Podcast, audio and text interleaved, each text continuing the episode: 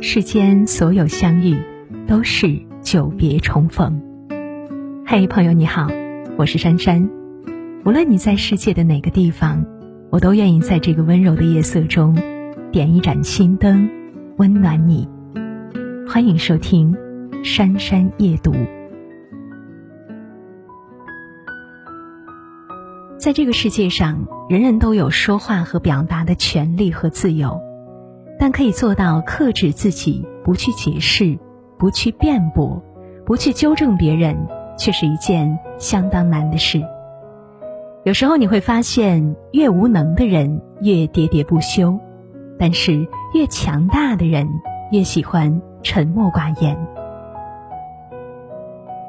强大的人无需自我解释，在生活当中，我们经常会遇到被他人误解，甚至被冤枉的时刻。出于本能，大多数人会立马想要去解释，想要去澄清，但也有那么一小部分人，无论他人怎么说、怎么看、怎么议论和评判，他们都仿佛无动于衷。其实没有人愿意成为众矢之的，但之所以不去解释，不过是知道，在不相信你的人面前，解释毫无意义，甚至会越描越黑。还不如不去理会，让自己活得更舒坦和清静。公孙弘曾是汉武帝时的宰相，原本处于一人之下、万人之上的地位，但他为人却十分简朴低调。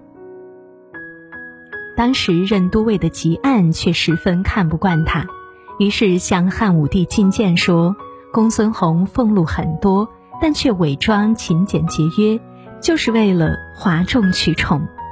当汉武帝亲自问公孙弘有没有这回事时，公孙弘的回答却是：“即按说的是事实，臣不多言。”还有一次，公孙弘和大臣们在朝廷议事，可是上朝奏请皇帝定夺时，公孙弘却又有个更好的主意，于是临时改了想法。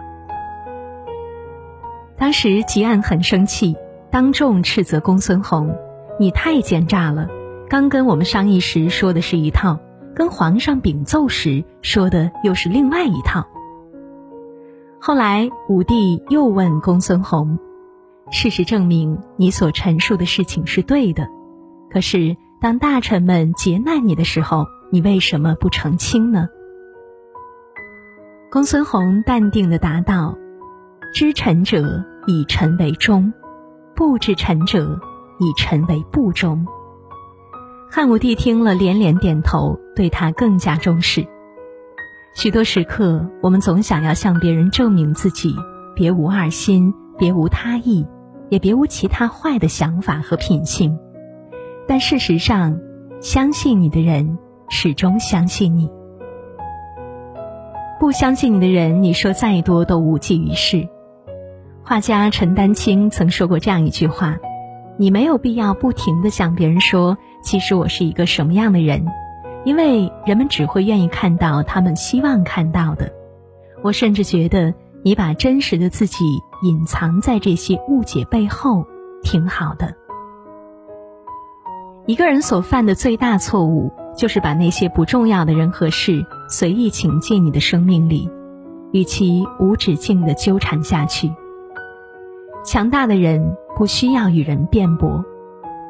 不知道你是否发现，每个人的认知水平、思维方式乃至格局和境界都有所不同，看问题的角度和高度就会有所不同。尤其是不同层次的人，其实是很难沟通的。如果你越去辩驳，越会弄巧成拙，甚至适得其反。但是当你保持沉默，既息事宁人，也不必惹是生非。峨眉山上住着一位得道高僧，已经活了一百岁。有人远道而来，向他请教快乐的秘诀。高僧平静地说：“永远不要和愚者争论。”那人似乎对这个答案并不满意，于是说：“大师，我不太同意你说的这一点，就是秘诀。”高僧笑呵呵地说：“是的，你说的很对。其实，我们不必去奢求跟所有人都能志同道合，也不必去强求所有事都能一言即合。话要说给懂得的人听，道理要讲给明白的人物，千万不要跟不同层次的人多费唇舌。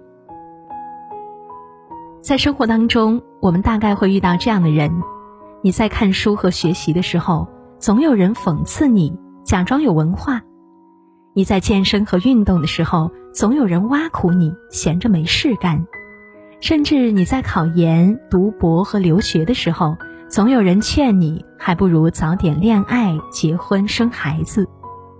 面对这样的人，你很难跟他们阐释学习的快乐、健身的好处，以及提升自我的充实和满足。反而，你越去辩解，越是对自己的不认可和不自信，也很难说服别人真正去理解你的选择和决定。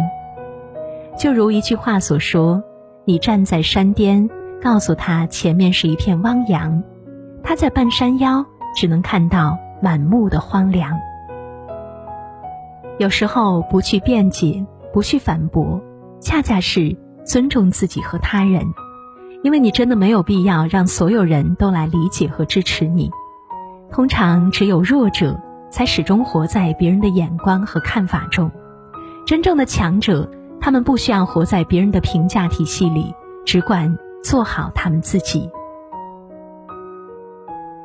强大的人不试图纠正别人。哲学家叔本华曾说，在和别人交谈的时候，要克制去纠正别人的冲动，尽管我们这样做出于好心，因为想要伤害别人很容易，但是想要改善别人，即使没有阻挠，那也很是困难的。在生活当中，别人熬夜追剧、打游戏的时候，你非要一厢情愿地警告别人作息不规律、身体拖不起；别人烦恼、痛苦、不开心的时候，你非要用过来人的经验去劝别人要学会放下、看开、不纠结。甚至别人喜欢胡吃海喝、不锻炼。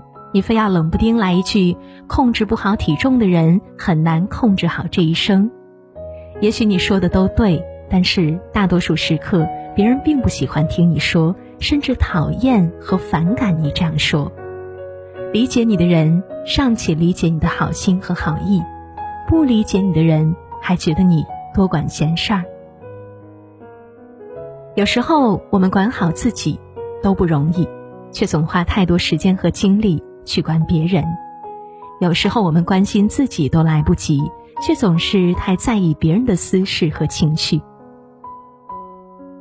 在一次宴会上，一位男人给卡耐基讲了一个笑话，这个笑话里面引用了一句话，他解释说这是引用自圣经。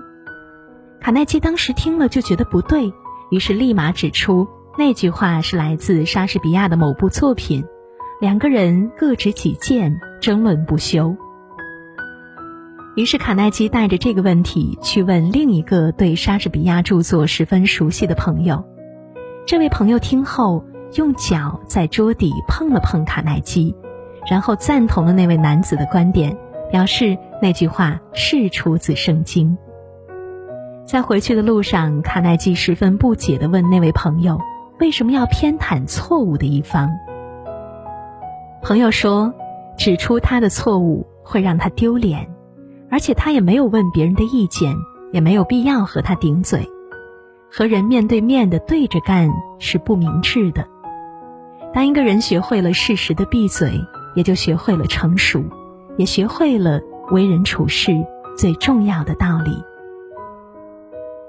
其实，在别人没有主动问询和请教你的时候，不要好为人师，不要自作聪明。这是成年人最大的克制和自律。人在越年轻、越没有能力、越没有精力的时候，越会在言语上去证明自己，在言语上去战胜别人，在言语上去分对错、论输赢。但真正等到一个人成熟以后呢，他就会知道，沉默寡言才是一个人最自信、最独立、最强大的体现。鲁迅曾经说过一句话：“为沉默是最高的蔑视。”比去解释自己更重要的是，你无需向任何人解释；比去说服别人更重要的是，你无需去说服任何人。与君共勉。你的出现惊艳了时光，像彩虹挂在天边悠悠长长，像鸟儿划过灰色的天空，捕捉天际间的回响。静看光阴匆匆忙忙，未来过去慢慢拉长。相逢遇见总是美好，融入不禁心中荡漾。愿你逐梦成真。